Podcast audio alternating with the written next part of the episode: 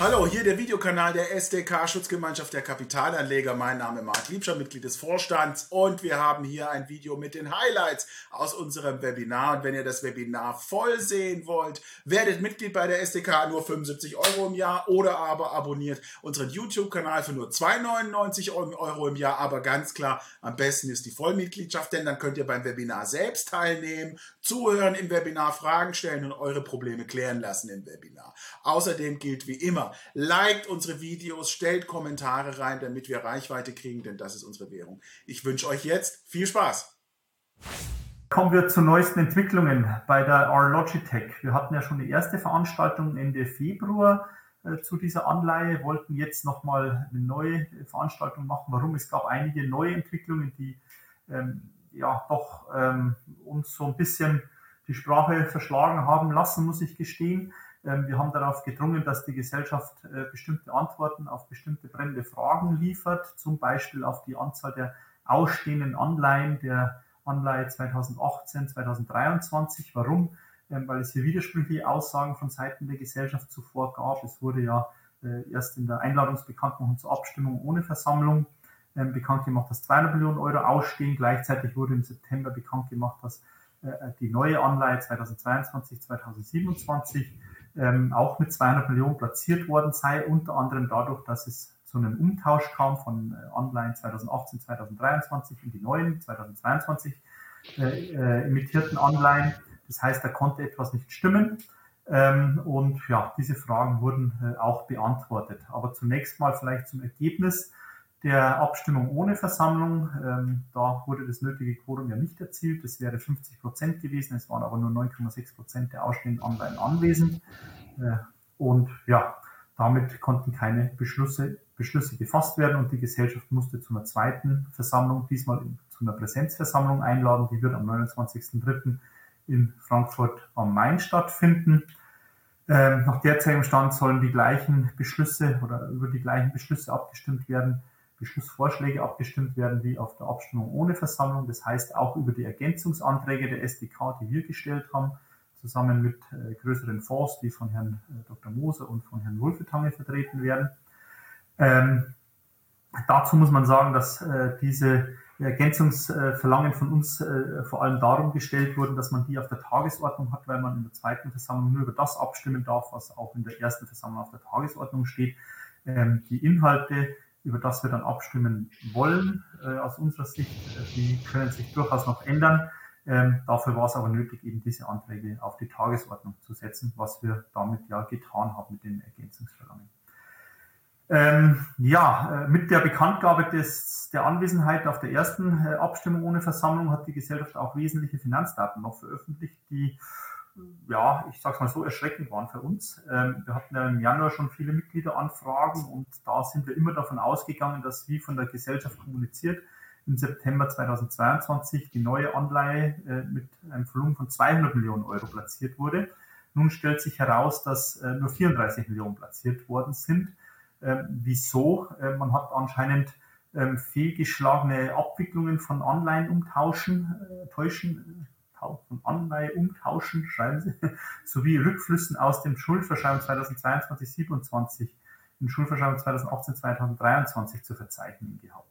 Ähm, wie genau das zu verstehen ist, ist für uns noch offen, ehrlich gesagt. Äh, anscheinend hat man hier erwartete Umtausche äh, mit eingeplant, die dann so nicht kamen, beziehungsweise rückabgewickelt wurden.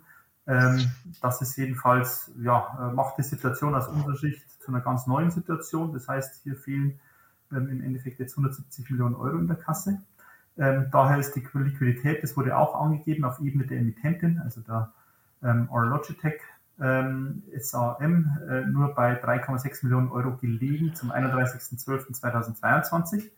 Ähm, und ja, weiterhin wurde veröffentlicht äh, in der Einladung zur zweiten Versammlung, das ist auch für uns neu, dass noch eine weitere Mezzaninfinanzierung besteht die auch noch besichert ist, über 112 Millionen Euro.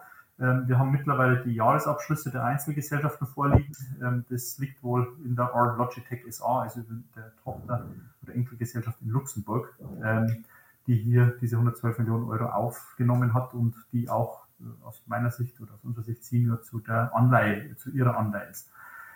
Was kann man daraus schließen? Ähm, ja, ich sage es mal so, wir fühlen uns getäuscht von der Gesellschaft, das ist ganz klar so, ähm, was die ähm, ausstehenden äh, Fremdfinanzierungen angeht, also diese 112 Millionen Mezzanin, die taucht aus unserer Sicht nirgends im Konzernabschluss vorher auf.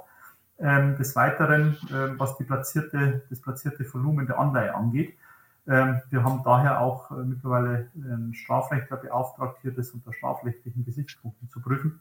Ähm, denn das, denke ich, ist äh, auch mit unserer Aufgabe als SDK. Denn äh, die gemeinsamen Vertreter, beziehungsweise der Herr Dr. Moser und der Herr Wolfetange, ähm, werden sich im Wesentlichen dafür einsetzen, dass äh, die Recovery, also das, was sie aus der Anleihe zurückbekommen, möglichst hoch ist. Wenn es möglich ist, natürlich am besten 100 Prozent. Ähm, und äh, werden solche einzelnen Ansprüche, die sich eben eventuell ergeben aus solchen strafrechtlichen Handlungen, äh, sicherlich nicht prüfen, aber dazu sicherlich auch noch mehr von Dr. Moos und Herrn Wolfetange und an die ich auch jetzt übergeben darf. Wir können Ihnen jetzt keine konkrete Empfehlung geben. Also äh, mein, meine Bitte wäre, kümmern Sie sich um die Teilnahme, dass die ermöglicht wird, dass wir Quorum und Mehrheiten haben, wenn es ein gutes Konzept gibt. Ähm, ob das Konzept gut ist oder nicht und ob es eins gibt, kann ich Ihnen heute nicht sagen. Äh, nach dem Stand der Verhandlungen gehe ich davon aus, dass wir irgendeine Lösung finden, weil es sowohl für die Bondholder als auch für den Emittenten sehr wertvernichtend wäre, eine Insolvenz zu wählen. Da verlieren alle. Ähm, aber äh, sicher sagen kann ich es Ihnen nicht. Ähm, sobald das Konzept final ist, werden wir das natürlich äh, zirkulieren und äh, können dann auf der Basis auch nochmal sprechen. Es wird dann, wir verhandeln jetzt schon seit zehn Tagen, wir verhandeln wahrscheinlich nochmal eine Woche, äh, natürlich nicht mehr verhandelbar sein, äh, aber da, äh, da arbeiten wir gerade daran. Ja, ich denke, meine, meine Empfehlung wäre einfach nur aus Erfahrung ausgesprochen, ähm, da jetzt in so einer Situation jetzt auf gar keinen Fall die Nerven zu verlieren und jetzt zu sagen, Gott, das ist ja, sieht ja alles grauenvoll aus, also verkaufe ich jetzt die Anleihen und weg mit dem Schaden, ähm, sondern es zeigt sich eigentlich immer wieder, dass, ähm, wie der Moser gerade gesagt hat, ähm, alle Stakeholder an einer Restrukturierung, auch der Gesellschaft etwas zu verlieren hat. Deswegen erwarten wir jetzt schon auch Bewegungen an der Front in den nächsten Tagen. Und ähm, von daher wäre meine Bitte an Sie ja nicht nur jetzt, wenn Sie da auch mit der SDK über Vollmachten irgendwie zusammenarbeiten, das auch aufrechtzuerhalten, weil ich glaube, sie vertun sich jetzt damit nichts, uns die Zeit zu geben, da auch etwas zu verhandeln, was dann auch in ihrem Interesse ist. Und ähm, deswegen wäre wär meine Empfehlung, da jetzt ähm, stillzuhalten und jetzt nicht äh, in Panik zu verfallen. Äh, dann ist sowas wie eine betrügerische Absicht erkennbar. Ähm, ja, schwierige Frage. Ich sage mal, die Mitteilung zumindest aus dem September ist schon sehr, sehr fraglich aus meiner Sicht, denn es ist ganz klar, dass ähm, Anleihen, die beabsichtigt werden, äh, werden oder eventuell beabsichtigt sind, gezeichnet zu werden von irgendwelchen äh, Investoren, dass äh, die nicht als gezeichnet gelten können. Das wäre wie wenn jemand eine äh, Bestellung ankündigt und sie buchen das gleich als Umsatz ein äh, oder Interesse einer Bestellung zeigt und dann das als Umsatz äh, gebucht wird. Also ich sehe das, äh, zumindest diese Mitteilung halte ich schon für relevant strafrechtlich, aber ähm, wie gesagt, wir haben dann äh, einen Strafrechtsanwalt äh, äh, beauftragt, mit dem wir zusammenarbeiten, das noch zu prüfen. Ähm, und dann schauen wir mal, was da rauskommt. Zum Rest von der Struktur her, Unternehmensstruktur her etc. Ähm, ja, kann ich nicht sagen. Das war natürlich zum großen Teil bekannt, wobei, wie gesagt, dieses Mezzanin Darlehen auf Ebene der Luxemburg-Gesellschaft, das prüfen wir aktuell noch, ob das im Konzernabschluss denn abgebildet war.